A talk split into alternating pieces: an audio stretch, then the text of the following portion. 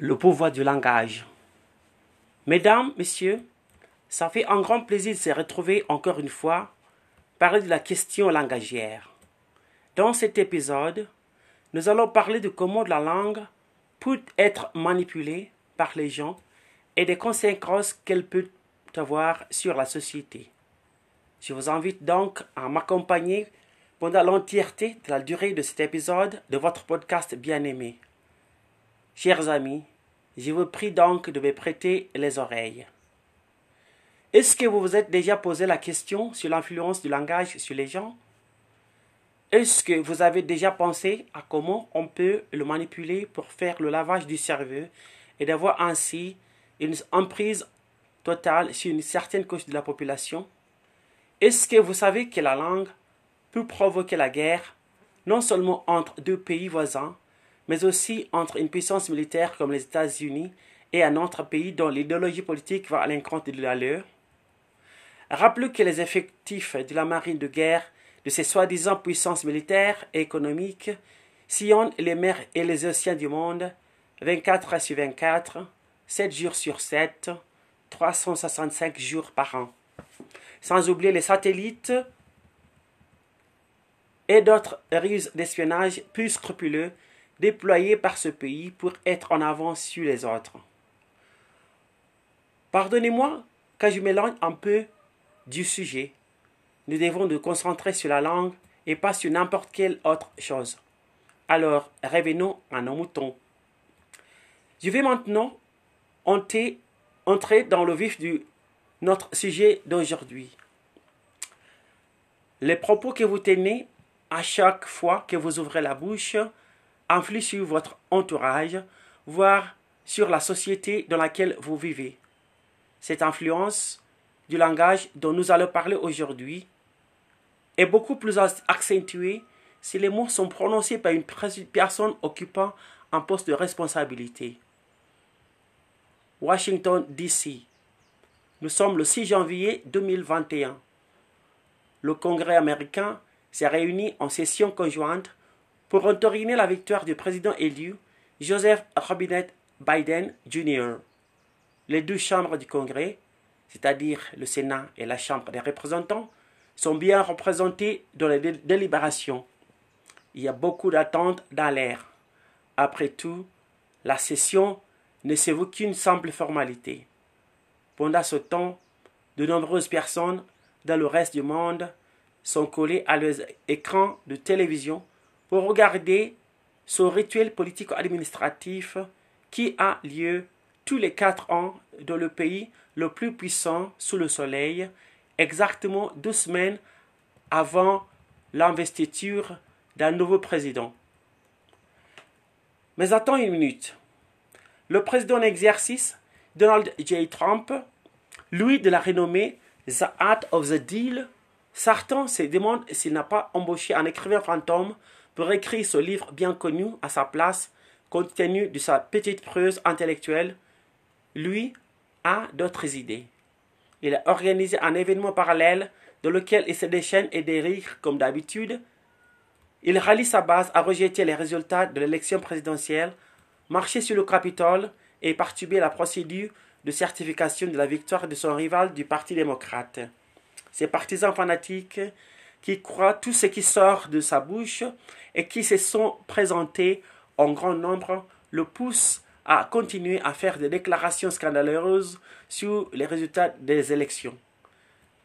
L'adrénaline attend son apogée. Et c'est quoi le slogan du, jour hein, de cette grande messe politique? Stop that steal, qui s'est traduit par arrêter le vol en français. Je l'ai emporté par une majorité écrasante, mais ma victoire a été, à l'élection a été volée, filmine-t-il. L'élection a été truquée par l'État profond. Ces partisans inconditionnels, dont beaucoup sont venus d'autres régions du pays, sont furieux. Les hôtels de Washington, d'ici, font de bonnes affaires aujourd'hui, n'est-ce pas? Pourtant, des banderoles pour la plupart. Certaines aux épithètes non improbables sur Joe Biden, et tout en applaudissant à la baisse de presque chaque phrase de leur Messie, la foule en délire devient de plus en plus agité à mesure que les minutes passent. Les partisans du président milliardaire sortant n'ont-ils pas été conditionnés à croire que la victoire de leur héros serait volée par l'état profond? Quoi que ce, mot signifie, avant même le plébiscite du mardi 3 novembre 2020, sentant la défaite, leur champion avait inventé le récit bizarre qui avait des forces obscures pour l'empêcher de conserver son siège à tout prix. Selon eux, tout ce qui est dit par DGT ne peut être que la vérité de l'Évangile. Refusant de concéder sa défaite, même après que les plus de 60 contestations électorales qu'il avait déposées devant le tribunal avaient été faute de ce qu'on appelle le locus standi en jargon juridique, cet homme célèbre pour être le producteur du programme de la télé-réalité avec pour titre L'apprenti, Trump le showman a dû trouver un autre moyen de subvertir le système. Pour un homme qui croit au slogan C'est soit ma voix, soit la voix haute, il devait trouver un moyen de sauver sa vache. Comme si sa défaite à l'élection présidentielle ne suffisait pas, les dieux ont dû conspirer contre lui ce jour-là, car les résultats pour les deux élections sénatoriales partielles dans l'État de Géorgie, qui entrent au compte-gouttes, montrent que les deux candidats du Parti républicain partent face à leur challenger démocrate. Ce gars de Georges le guillemets, car c'est ainsi que Trump a surnommé son adversaire, a fait preuve d'être un adversaire politique redoutable. Le rassemblement, a un dénouement très intéressant, sinon bizarre. Encouragés par leur chef à marcher sur les complexes du Capitole, les membres acquiescent et commencent à se diriger vers la législature une fois la réunion terminée. Ce qui suit sont des scènes dignes de ce qui se passe normalement dans une république bananière et qui entreront certainement dans les annales de l'histoire et resteront gravées dans l'esprit des gens pendant de nombreuses générations à venir.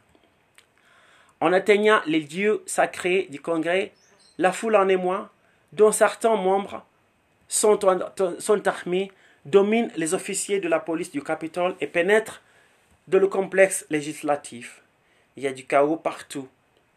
Certains crient qu'ils veulent lyncher Mike Pence, le vice-président du pays, tandis que d'autres veulent s'en prendre à Nancy Pelosi, la présidente démocrate de la Chambre basse.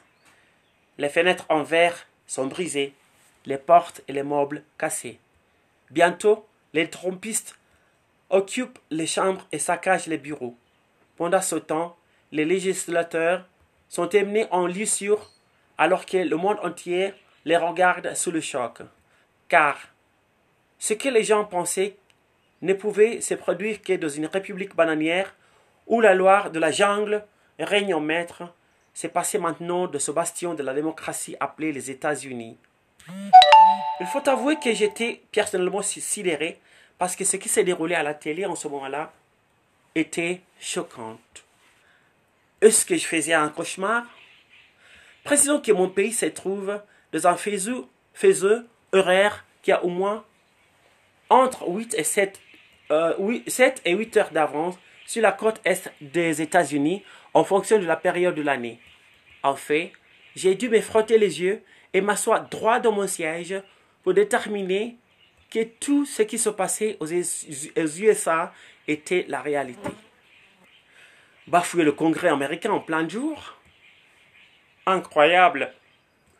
Bon, ce qui s'est passé au pays de l'oncle Sam ces jours de janvier 2021 a laissé certains terriens bouche bée.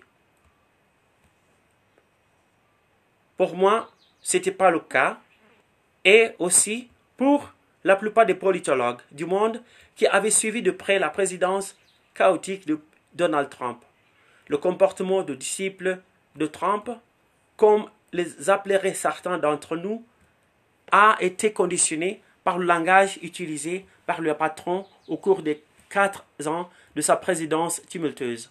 En fait, c'était quelque chose de prévisible, même pour moi qui ne m'y connais pas beaucoup en politique. Personnage clivant, Donald Trump avait surfé sur la vague du racisme et du mensonge. Insultant immigrants musulmans, africains et personnes de couleur en général, handicapés et autres, Le langage utilisé par l'ex-président américain a servi de catalyseur à la réaction violente de ses partisans contre la victoire de Joe Biden. N'était-il pas préparé par les propos incendiaires à répétition de leur leader pendant tant sa campagne électorale de 2016 contre Hillary Clinton qui pendant sa présidence Chers amis, voilà comment les États-Unis, donnant de leçons sur la démocratie au reste du pays du monde, ont failli basculer dans le chaos cet avant-dernier jour de la première semaine de janvier 2021. Chers amis, je vous invite à réfléchir sur le scénario suivant. Le chef d'État d'un pays, lui qui est supposé être le de la Constitution, incita ses partisans à s'attaquer aux institutions de gouvernance de son pays puisqu'il a perdu à l'élection. Imaginez un président de la République qui sème la peur et la haine. Imaginez un leader dont les paroles ont une emprise sur ses fans qui qui encourage ces derniers à aller reprendre leur pays, en guillemets, puisqu'il prétend, puisqu'il prétend de façon messagère avoir été volé la victoire.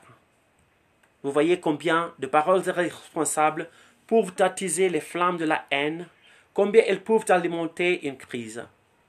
Que vous occupez un poste de responsabilité ou pas, que vous soyez parent, professeur et je m'en passe, il est toujours important d'être responsable à chaque fois que vous savez la parole.